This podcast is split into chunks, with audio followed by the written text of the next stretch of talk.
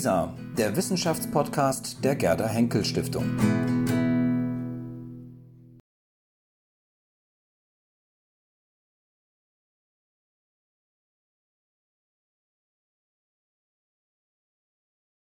Also ich, ich führe ein, was jetzt auf uns, was uns erwartet. Wir hatten vorhin eine ganz lebendige und anregende Diskussion über eine bestimmte Form der Gegenwart der Humboldt mit der Ausstellung im Deutschen Historischen Museum, eine Ausstellung, die bis Mitte, Mitte April dauert und die ich Ihnen nachdrücklich empfehle, vor allem nach dem Gespräch vorhin. Und jetzt kommt zum Abschluss eine andere Form der Gegenwart der Humboldt, aber diesmal wieder durch die Natur und eine Mischung aus Natur und Kunst. Vorhin wurde gesagt, ja, die haben vor allem gemessen, gerechnet, aber die Wahrnehmung scheint keine entscheidende Rolle gespielt zu haben. Aber jetzt ist geplant, durch Zusammenarbeit unter anderem zwischen unserer Akademie und dem Botanischen Garten und andere Institutionen, die ich nicht äh, nennen äh, darf oder könnte natürlich, aber ich will nicht zu lange sprechen, Sie werden das deutlicher machen. Sie werden uns ein Projekt darstellen, was morgen, glaube ich, beginnt. Freitag. Freitag. Mhm. Also ganz bald äh, in äh, Botanischem Garten. Und das ist eine Art, äh, eine, eine lebendige äh, Landschaft mit äh, Pflanzen, mit äh, Lichtern, in dem Botanischen Garten, in einem der schönsten Häuser der Botanischen Garten, damit wir diesmal da die, die Welterfahrung der Humboldt wieder erleben können mit dem Mittel der Kunst und der Pflanzen. Und das alles natürlich äh, geholfen durch äh, Internet und so weiter. Aber das werden Sie uns kurz dar äh, darstellen. Dafür haben Sie drei Viertelstunde. Ich glaube, das werden Sie entweder auf Deutsch oder auf Englisch machen. Das spielt die Sprache, würde ich sagen, dort spielt eine gewisse Rolle. Yes. Aber was wir entdecken werden, scheint mir noch reizvoller zu sein. Ich gebe Ihnen gerne das Wort. Thanks a lot. Yeah, I will talk in English, um, and I hope it will work out. Um, so, uh, my name is Friederike Krippner. I'm the research coordinator for our biennial theme Naturgemälde. If I say our, I mean the Berlin Brandenburg Academy of Science and Humanities. And sitting beside me is Lucrecia Dalt and Maria Thereza Alves. They are the artists uh, who did this 360 degree sound installation, how we call it, at the Botanic Garden. I will shortly tell something about the project, and afterwards I will introduce both of them, but they will talk about the work, of course, because they can do it better than I could do it. Um, so, one of our highlights really is this project called Natur nach Humboldt. It's starting, as you said, next Friday at the Botanic Garden in Berlin, and it's actually including this sound installation, and there's also an event. Um, it's like a little Salon Sophie Charlotte uh, in the um, greenhouses um, of the Botanic Garden on February 2nd. So if you like it here, you will like it over there, so come and visit us. I'll say a few words about the project now. Um, you, you, also already mentioned uh, that we are quite a lot of partners in this project. Mm -hmm. The project is called, Natur nach Humboldt, and it's very hard to translate. Um, it's something like according to Humboldt, but you can also translate it as after Humboldt's days, days and say, yes, there's really something new and there's a break. Um, uh, the project is very special, and what makes it special as well is that there are five different partners working together to make it happen. It's um, the Berlin Brandenburg Academy of Science and Humanities. It's uh, die Junge Akademie. Um, it's the Botanic Garden and Botanical uh, Museum. And it's the Deutschland Radio Kultur and the CTM Festival of Adventurous Music and Art. And, and then I will stop, um, we have um, a very special technical partner. You will tell us more about how it was working with them, um, Usomo. And what they do is kind of, yeah, you will tell, it's kind of uh, three-dimensional sound like virtual reality, but for the ears. Mm -hmm. um, what interested all of these par uh, partners together at the beginning was, can you, like, or, or the the starting point for us was, can you make what Humboldt calls Naturgemälde? You can translate it as nature painting, but it's kind of wrong. Um, but can you make this uh, for listeners? Um, and we thought that the perfect location for this would be the Botanic Garden because uh, greenhouses are kind of a Naturgemälde in itself already. Yeah, you can walk in them, but the nature in it is not real nature, it's kind of artificial, well, it is nature, but it's kind of artificial nature, and um, it ends because um, you have it in a house, and that was our first approach to it. Um, and um, now I will stop talking about the project because we want to listen to the artists. Um, the sound installation, as I said, was uh, realized by Maria Thereza Alves and uh, Lucrecia Dalt. Its title is You Will Go Away One Day, but I Will know Not, and I think you will tell us about the title as well. I will shortly introduce now Maria Thereza Alves. Um, she was born in Sao Paulo, Brasilia, but migrated um, to the US during her childhood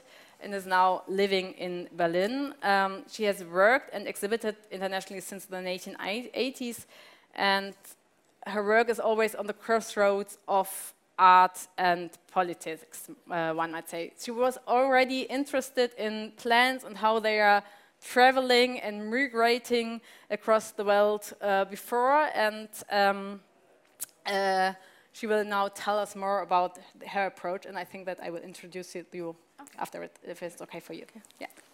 Okay, we will first begin with a song, um, and then we will begin with some talk. Hey, hey, yeah. Hey, hey, yeah. Hey, hey, yeah. Uvati pere poti je shanga o. Uvati pere poti je shanga o. Uvotu pere potu je shanga o. Uvotu pere potu je shanga o. Uvotu pere potu je shanga o. Uvotu pere potu je shanga o. Uvotu potu potu je shanga o.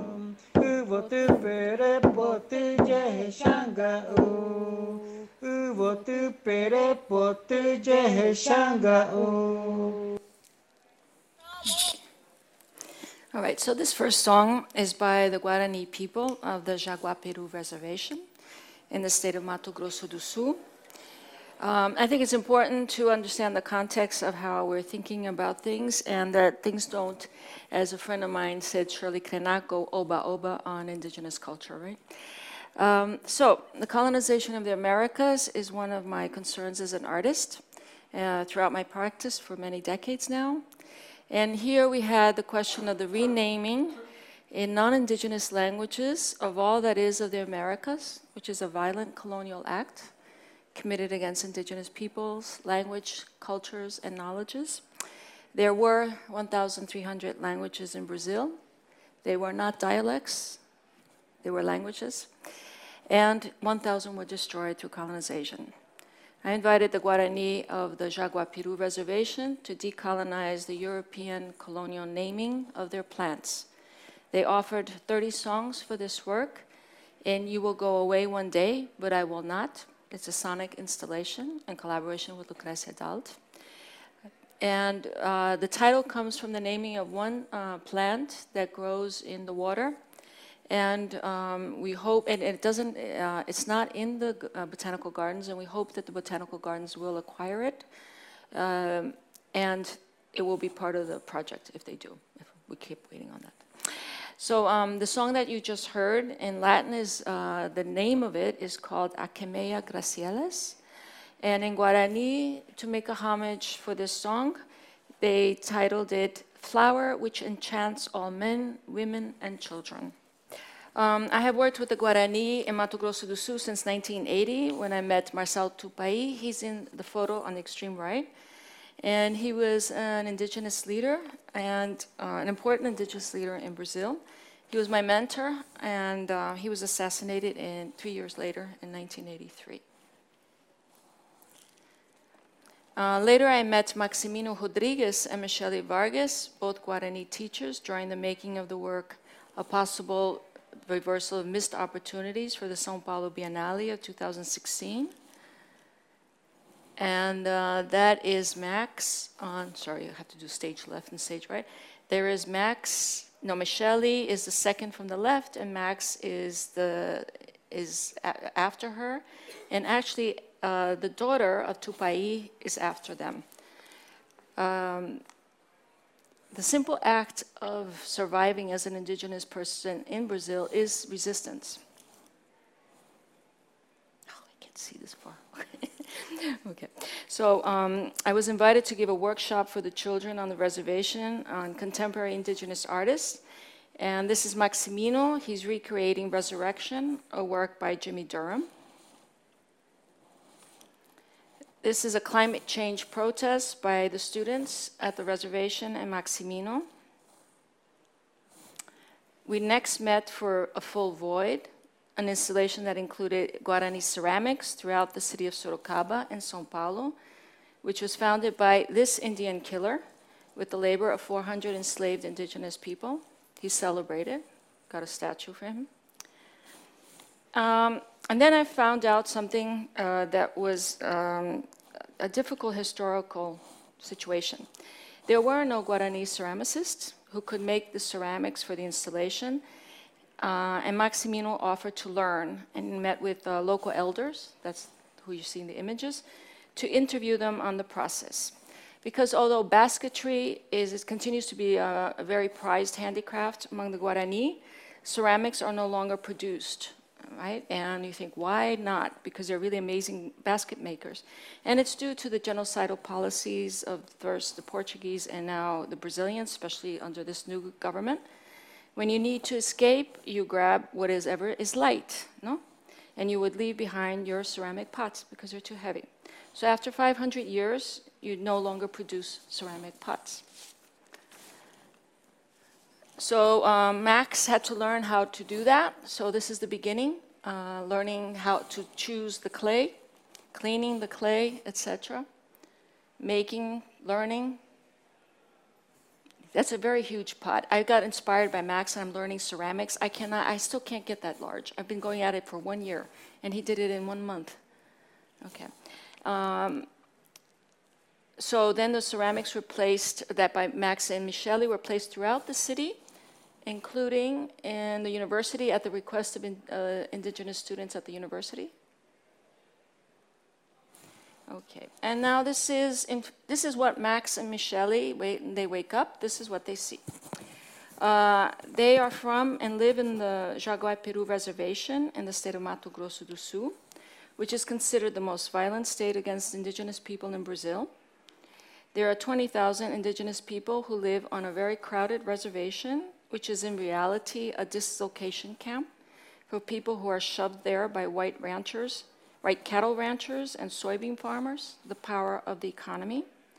The Guarani are famously amazing farmers, but they're now confined to one hectare of land per family when you need eight at least to survive. The governor, uh, less than one hectare, less than one hectare.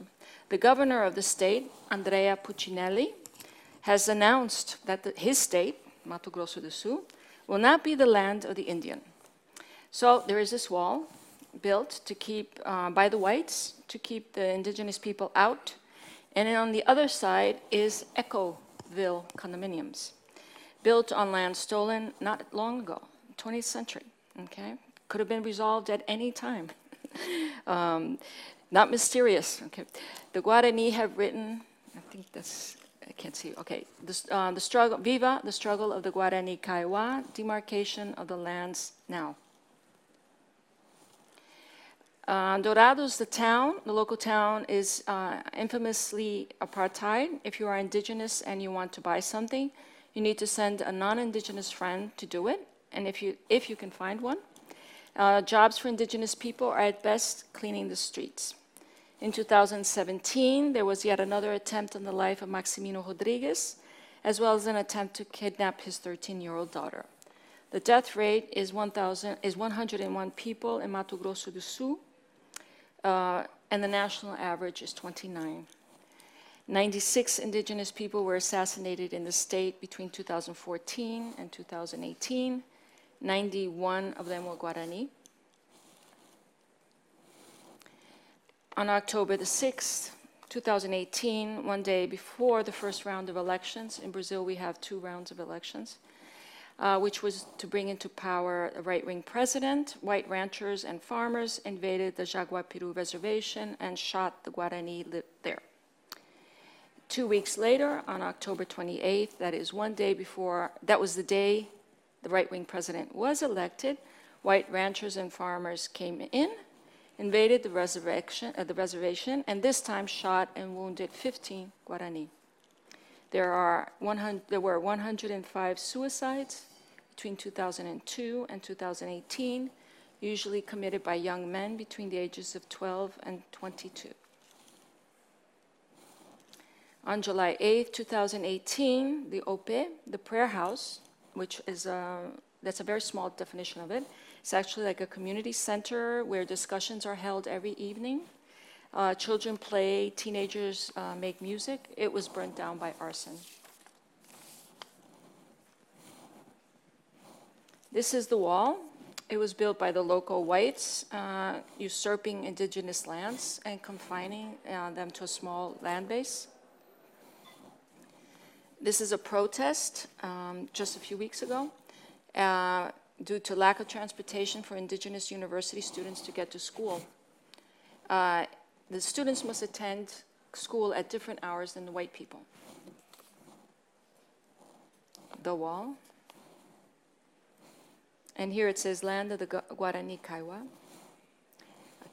And in uh, November 2019, the students at the local school elected Maximino to be the administrator of their school. It is not the teachers that elect the administrator, it is the students. Would be a big difference for us here, no? This is attempts by the community to retake their stolen lands. These lands are near the highway, and white ranchers and farmers drive by at night in their pickups and shoot at the people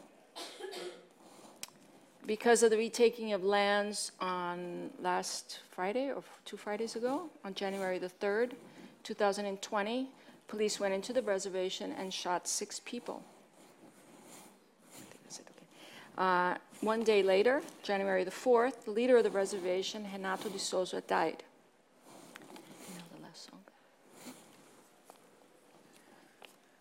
I think it's important to contextualize art and politics.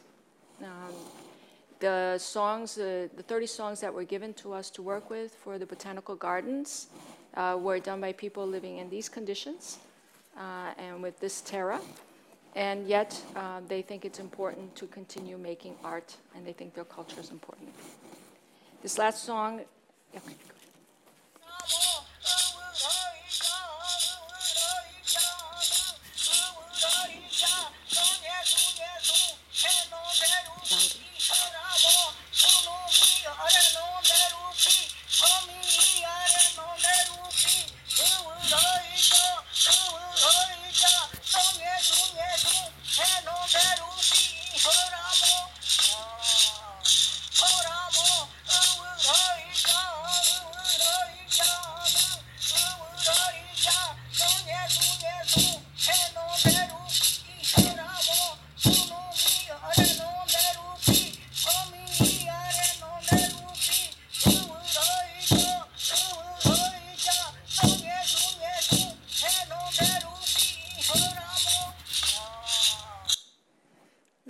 Was called Let Us Receive the Flowers with Dances and Happiness in Our Homes. Thank you. Um, thank you, Maria Thereza. Uh, it's a bit hard to continue now, um, but we will talk later about it and see how that translates also in your work, Lucrecia, I think. just a few words to introduce you. Yeah. Uh, yeah, that's Lucrecia, uh, Lucrecia uh, Dalt. Uh, she was born in Colombia, previously resided in Barcelona, and is now living in Berlin. But we were just talking outside that she's actually never here, but because she's performing and working all over the world. Um, she has an academic background uh, in geotechnical engineering, and I think that also emerges uh, in your artwork from time to time. Um, but she's now working since lo- uh, a long time as a musician, a sound artist, and um, radio producer. Um, her, so, so, uh, her sound work is being presented internationally. She just told me that she's now working with an orchestra as well for the second time. Um, and for us, she worked the first time with a digital sound system of Usomo, which is, I think, very important for the piece as well. And I'm very eager to hear what you have to say about it. Yeah, exactly. I guess the, um, I mean, for me to work the sound when I have um, a specific format, which is uh, what Usomo does, basically what happens is that you're gonna wear headphones, and um, and with the headphones you can um, everything is it has a location, and your your movement affects how the sounds uh, are heard or are, or you encounter them, basically.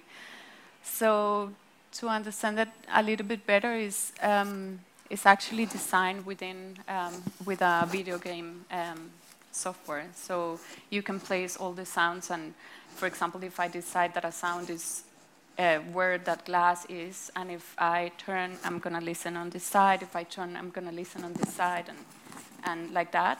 And also uh, from that, you can create very complex things, you know, in, in complexity around how you hear the sound. So maybe you can create things that you can listen to sounds that maybe feel far away or that they feel from the ground, but it's just a, a set of headphones. So with that idea that I've never worked before, I mean, I, I've worked in installations that that I work with the space, with um, with speakers and how they're going to react. So it was a challenge um, to think about how um, what your body is doing to the composition, especially like how you move, and by that movement you are not only encountering the the songs related to to to the plants specifically that were composed for us, but also how other sounds and other compositions that I wanted to integrate into the into the whole area because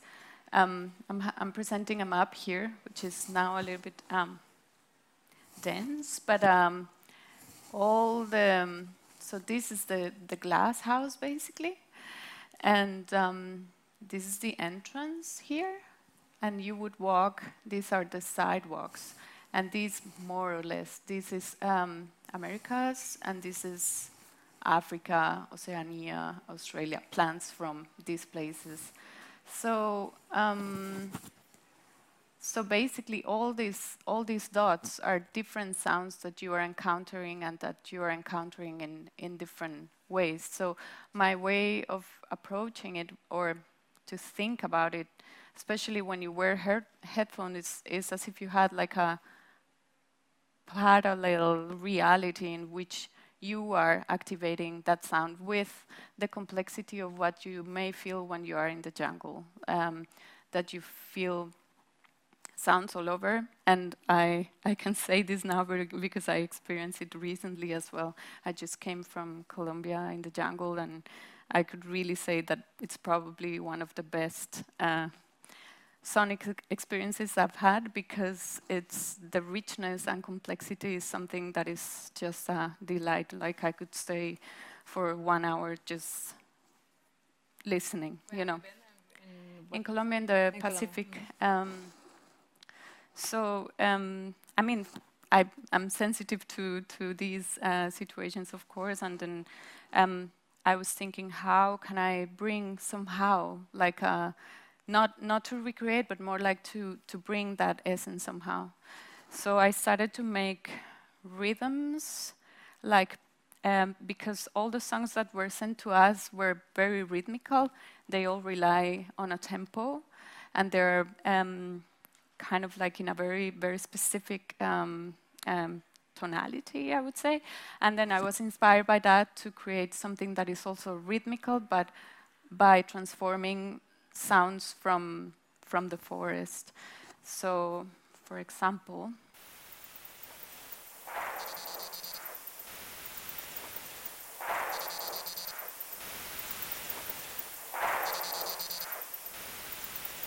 So, for example, this is this is an ambience that I made rhythmical that then starts slowly to transform, and that um, as you walk starts to to to to. I mean, you have to hear in the he- in the headphones, and we spend a lot of time, you know, like trying to realize how these sound these songs come together. Can you play it a little bit louder, please?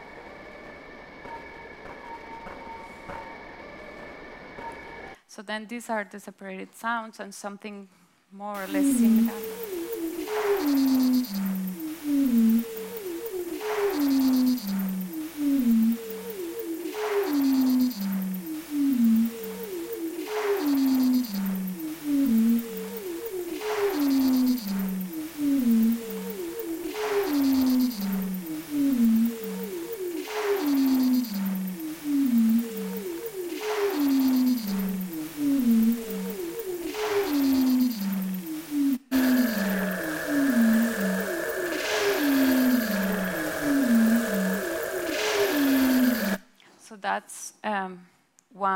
Area, for example.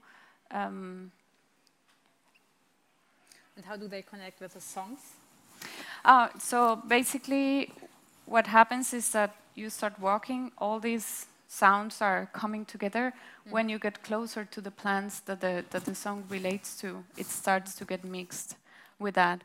But then I also have other elements as well, like when you when you arrive to a certain place, sounds be, uh, sound behaves in a different way, or there could be areas where you have a lot of rain uh, happening because that's another thing that could happen, you know.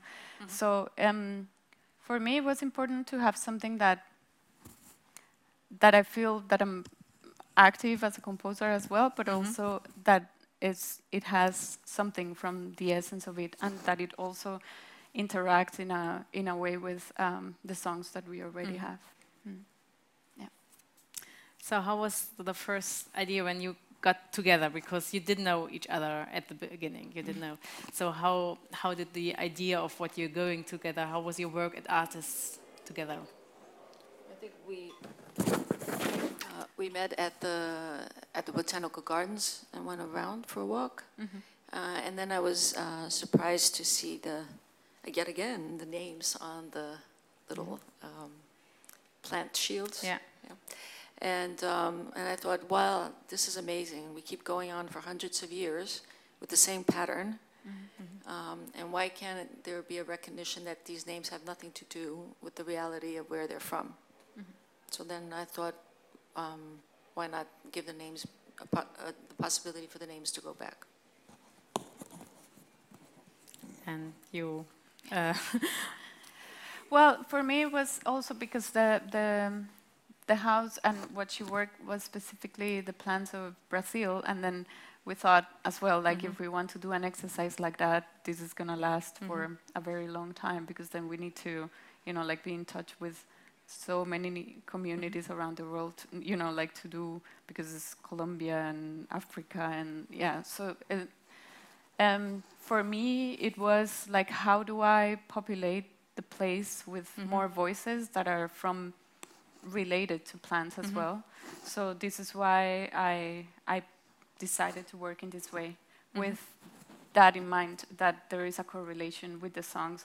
And also when you I mean not specifically this one but when when you listen to other folk songs because then I started to investigate like more songs, folk songs around the world that celebrate the forest, plants, or um, water, or um, they tend they tend to have similarities in this way of rhythmical um, voices. Or so then I thought, how can I have that as a as a something as a basis for me to work? You know, like to include this. Um, yeah. So that's okay. how I did it. I have a question for like these songs that were composed. they are new, newly composed or are they related to old songs? Newly, 27 of them are newly composed, and three, I think maybe two or three are not. And the, the other ones are from. Uh, there, are, no, one, one was not, sorry. The, we have 30 songs, 29 were newly composed. One is a sacred song that was given to us as a gift to use for this. Okay. And like these songs, where are, are they are they renaming the the plants like in a new way? These names didn't exist before, or is it um, Um, no, referring to something else? They didn't exist before. I took photographs of the plants, sent it to them, Okay. and um, worked with the plants along the Brazil plants along the way, because I didn't want us to also participate in colonization of other plants from other places. So I wanted to just deal with the plants that are from the areas that we could be around, and um, they w- were interested more in um, honoring the plants, describing them, or putting them within a uh, cosmology of stories. Okay. So that were they because this would be my question. How did they get? Like, do you know how the process was to get these names? Um, For them. usually, they would have met at the Opy. Mm-hmm. um, th- there was the big Opy that was burnt down by mm-hmm. white people, so then they met at the smaller Opy. That's an evening thing you do. You bring mm-hmm. the community together, and then you ask who wants to participate, and you ask people's ideas. So it's a very collective effort. And then whoever wants to sing, somebody makes the words, and it goes on like that. And also the other sounds you you, you just played. Um, where do did you get them from? These are a lot of things field recordings or songs that I found in my investigation, or field recordings that I made myself, or So are processing. or original sounds or do you remake them? No, like I- the the rain or something like this. No, no, no. I mostly I work in a way in which I, well, it's like processing basically, and I make. Um, how can I explain? In a simple manner? I, I make a I take a sample and then I I use a tool that kind of um, chooses, you know, like what to use of that sample, and then I decide. I make a rhythmical pattern out of it, and then it's just with I guess my ears how I how I feel they correspond, how I feel they work, how I feel yeah like um, if there is a bird sound that I like, you know, like how can I make it richer or how can I make it more complex or as you walk how it transforms or yeah. So I guess for this is um, it's the first time that I have to think about composition in a very different way because one thing is because I cannot think about time, like time is removed totally, like um, because I, I don't know how people are gonna walk, how fast, how mm, if they're gonna decide just on one path and leave, or maybe they're gonna stay for a while, you know, walking. So um, that was a challenge as well for me because I was like, okay, I have to estimate more or less what I think, what I predict people are gonna do, you know. But also, um, there is one limitation here: is that you can only walk through the paths, so you can only have sound in that specific. Like, if, even if we put sound in other places, people are not able to hear it, you know, unless you put it like with an effect of being far away. So so yeah, that's why I, I decided to keep also everything kind of rhythmical, so everything transforms, and even if you walk fast, everything keeps transforming. And so I guess the the thing here is that everybody will have uh, a different experience. Everybody, Yeah, I think so as well. Yeah. Every, every, everybody will hear something else. and um, and also you decide, you know, like for example, if you walk and you encounter, for example, there all the all the yellow dots are the plants, the songs specifically. So you can stay there, and you, this is the only thing you will hear in a loop. But then if you go out of it, you come back like to this kind of stream of sounds, and then you can stay at the edge where things um, changes to another. Yeah. So this is, um, yeah. Yeah, I'm really is- looking I forward to it. I think we all are Yeah, actually exactly. because it's funny because we couldn't, like you couldn't hear it, like in within the um, botanical garden as well. Yeah. You can just, so it's new for the artists as well. Exactly. Yeah, and one day I will know. Because, If you still haven't heard it. yeah, yeah. Yeah, exactly. Um, I've heard it in the simulation. Like basically, we spend a lot of time, you know, like walking through the map and putting all the sounds together and thinking, and me thinking, what makes sense, you know. Yeah. Um, thinking about it, I did spend a lot of time in the garden, you know, like walking Mm-hmm. and walking and thinking, you know, like how things. But Usomo system is a system that I cannot control. Like they are the ones who program it. So um, I have to I have to make, I need this translation from them, basically. Yeah. Yeah, I mean, they are very new as well, so it was a big challenge for them t- as well to do it um, in the Botanic Garden, actually, Yeah, because it's, it's what a I very challenging system because you have all these plants, and normally they do it in museums or something like this, and it's very. Yeah, uh, for There's a waterfall. yeah, yeah, Humidity. yeah, yeah, and there's Yeah. waterfall, yeah. Yeah, Yeah. and humidity as well, and Yeah. also the plants because they have to use antennas all over the house. There is interferences as well, so yeah. So you see, you can really go there and hear something nobody ever heard before. it's a it's a chance for you. But you will also make a piece that was, would be my last question. You will also make a, a sound uh, piece for the Deutschlandfunk.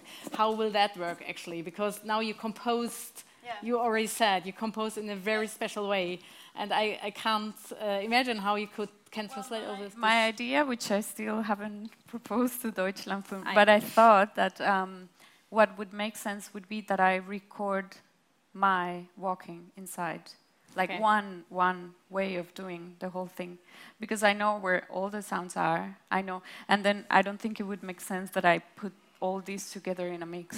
I think yeah. it has to correlate to one To one experience. person, yeah. So then I thought that I would do it this way, if it's technically possible, which I hope it is, and then yeah. So this we could translate to Brazil as well. So this would be possible. Yeah, for example, at least that they listen to it. Yeah. Yeah. Okay. Mm-hmm. Okay. Thank you very much. I invite all of you to come to the Botanic Garden. It will be shown from next Friday until February 2nd. And we will have a matinee uh, on February 2nd as well, as I already told you. So please come and join us. Thank you very much.